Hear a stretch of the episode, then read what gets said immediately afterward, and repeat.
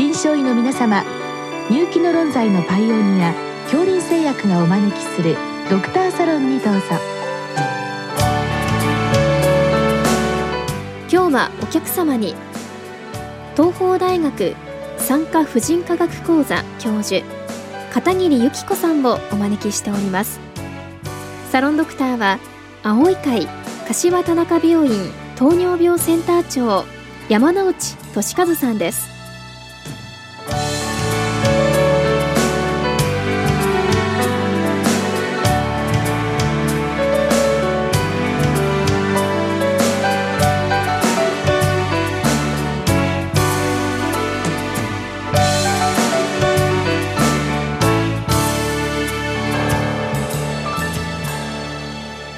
片桐先生よろしくお願いいたします。よろしくお願いいたします。えー、今日は低用量ピルを服用している女性内科治療においてまあ注意すべき点についてご教示くださいということでございます。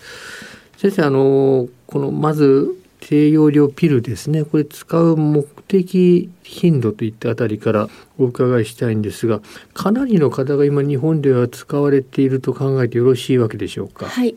あの大きく目的としては2つありまして、うん、まあ、1つはあの経口避妊薬として避妊を目的とした使用、うん、そしてもう1つはあの月経困難症に対する治療薬ということになります。うん、で経口避妊薬としての利用は自由診療でして、うん、で月経困難症の治療として処方される場合は多くが保険診療になります。まあ、そうしたあの背景の違いから、うん、なかなかあの総数っていうものを十分把握しきれるかどうかっていうところは難しいところではありますが、以前に比べるとこのピル製剤に対する、まあ、あの抵抗感のハードルっていうのはだいぶ低くなっておりましてあの相当数の方があの服用されているということが、まあ、推察されます。うん、まあこの特に自由診療の方で出てくる避妊薬的な使い方になりますと、まあ、これ結構かなりの方が使っている可能性もあるということで、まあ、ついついあのこれ内科医なんかでも見過ごしてしまうあるいは患者さんご本人もこれ薬としてあんまり認識されてないということがあるかと思いますけどこれ婦人科の先生方の方ではまこの薬使う時のまあ、注意事項ですね。あらかじめかなりよくお話はされていらっしゃると考えてよろしいわけでしょうか？はい、あの必ずその予想される副作用、合併症についてはお話しさせていただいております。うん、でそのうちあの頻度の多いものと、緊急対応を必要とするような場面について、うん、まあ、必ずお話しするようにしています。まあ、ただ、まあ、使っているうちにだんだんだんだん、まあ、患者さん本人も忘れてしまうといったこともありがちかもしれませんので、まあ、そのあたり内科医の方もよく注意しながらということでございましょうね。はい、ということで、まあ、まず先生この副作用に関してですけどももちろんまとめていただきたいわけですけれども、はい、まあ、これあのまず不定収素的なものからいきますがどういったものが挙げられますか？あの発症頻度の多いものといたしましてはおしん、大きいと頭痛が挙げられます。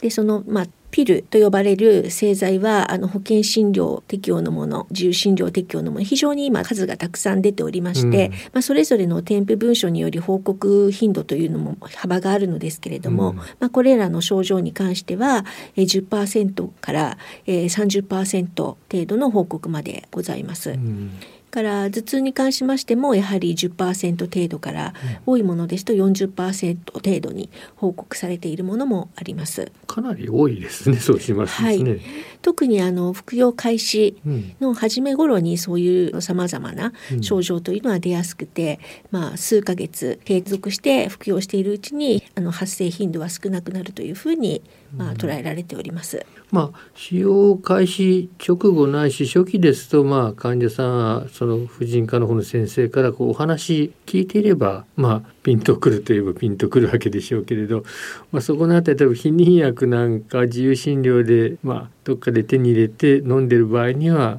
これはこちらから聞き出さないと難しいこともあるわけですよね。あのやはりそういった症状が出ますので最初はまず1ヶ月分を処方して、うん、そしてあの服用のさまざまな症状だったり、うん、お伺いしながら継続して服用できるかどうか、確認しながら、まあ、処方期間を延ばしていくということになります。保険適用ではあの3ヶ月分程度までというふうにあの上限がありまして、ただ自由診療ですと、まあ、その限りではないということになってまいります。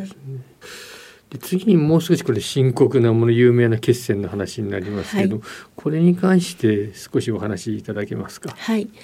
あのその発生頻度の多いそのおしんとか、うん、まあ、頭痛っていうのもそういった血栓症側栓症でも兆候として症状として含まれていますので、うん、まあ、その患者さんの訴えがそのどちらなのかっていうのをまあ見極めるのは非常に難しいところでありまして、むしろ処方している私たち産婦人科医よりも内科の先生方にお頼りしたいと思うところでもあります。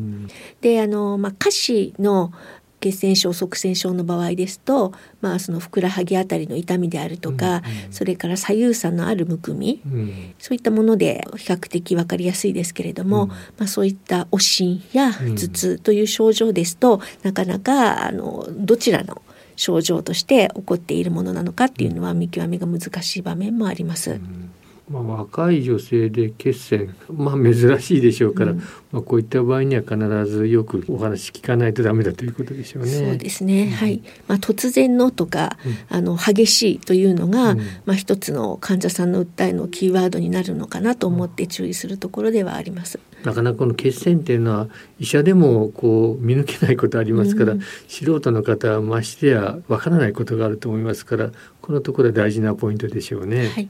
あのそのお薬処方の時にですね、うん、その名刺サイズのカードを渡ししておりまして、そこにこういう症状があれば医療機関を受診してくださいというご案内を患者さん方にはしていますので、うん、まああのそういったインフォメーションを患者さんが持っているかもしれないということであの聞いていただくともしかしたら患者さん自身もそういえばそういうあの説明を一番初めに聞いてたなっていうことを思い出していただけるかなと思うところでもあります。これの本によりますと頭痛ですが片頭痛が来るというそういった話も書いてありますけどこれはいかがなんでしょう？はい。あのピルで片頭痛が誘発されるのかあるいはそのもともと片頭痛のある患者さんがそういったあのさまざまな症状であったり、うん、合併症を併発するリスクが高いのかっていうところであります。うん、添付文書上はむしろ後者の方でありまして、うん、特にあの前兆のある片頭痛のある患者さんはリスクが高いというふうに報告されております。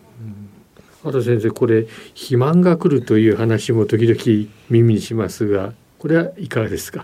あの薬そのものが肥満をきたすというよりも、うん、そのエストロゲンプロゲスチンの配合剤ですので、うん、その組織臓器が水分を蓄えやすくなるということがあります。うん、それにより、まあ、体重が増えたように感じられるですとか、えー、患者さんの中には食の思考の変化っていうのがあって、あの炭水化物だったりを、えー、好んで気づかないうちに摂取しているということもあるかもしれません。まあ、そういったことからあの体重が増えるという可能性は考えられまして、まあ、あの体重増加を心配するような患者様そういう質問をされた時には私はそういう説明をお話しすることにしております。むくみとしてはあまり現れないんでしょうか？あのむくみも非常に個人差は大きいと思いますが、うん、ある場合があります、うん、でこのピルの中に含まれているプロゲステロン製剤の種類というのが複数ありまして、うん、まあ、その種類を変えることによってそのむくみの症状が変わる場合も少なくありません。ですのでそういう訴えのある患者さんにはその低用量ピルの種類の変更をご提案したりして、まあ、解決できる場合も少なくありません。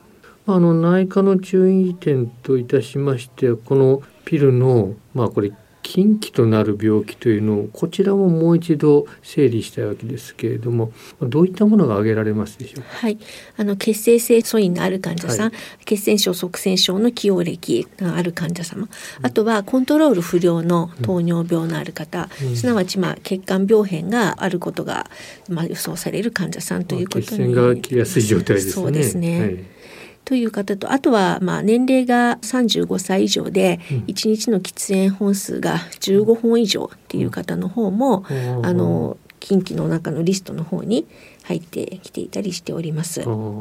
とは重篤な肝機能障害であるとか、えー、脂質代謝異常症を背景とした血管病変が、うん、えー、あると考えられるような方、うん、まあ、そのような方たちが近畿リストの中に入ってまいります。これ脂質代謝異常は非常にポピュラーな病気ですんで、まあ、この場合にはすでにまあ、この心血管障害なり何なりが出てきている方と考えてよろしいわけでしょうか？はいそうだと思われます、まあ、最近多くの方が受けている人間ドックや会社検診などで、うん、まあ、その正常値をわずかに超えているっていうような、まあ、そういった方々全てが近畿の対象になるとはあの考えませんけれども、うん、あの私たちその処方するにあたってあくまでもその問診での患者さん自己申告で処方させていただいているので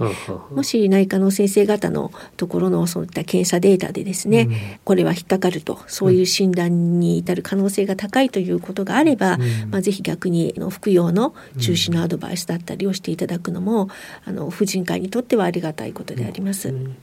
まあ、肝障害というのもこれ脂肪肝もありますからなかなか難しいところありますけれど、はい、まあよく注意しながらということでしょうね。はいあとであの膠原病関係もなんか注意点があるそうですね。あの膠原病のある患者さんっていうのもその近畿の中に入って書かれている添付文書ございます。ただその膠原病そのものがその処方の段階ですでに診断がついているかどうかっていうこともありますので、はい、逆にその20歳代のまあ健康であることが多いはずの方が内科を受診する、うん、まあ、その受診の背景に、まあ、どんな病気の可能性があるのかっていうところが、うん、あの逆に私たちぜひあの先生方にご教授いただきたい部分でもあります。うん、ね。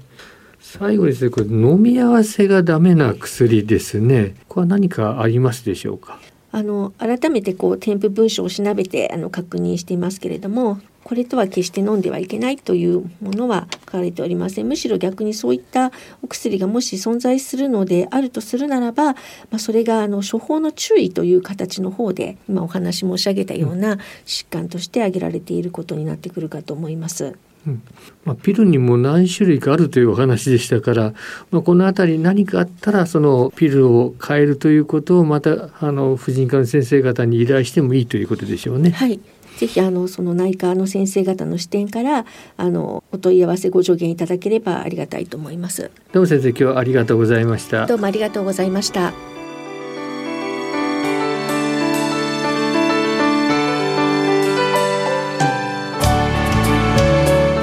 今日のお客様は東邦大学産科婦人科学講座教授片桐由紀子さんサロンドクターは青い会柏田中病院糖尿病センター長山内俊和さんでした。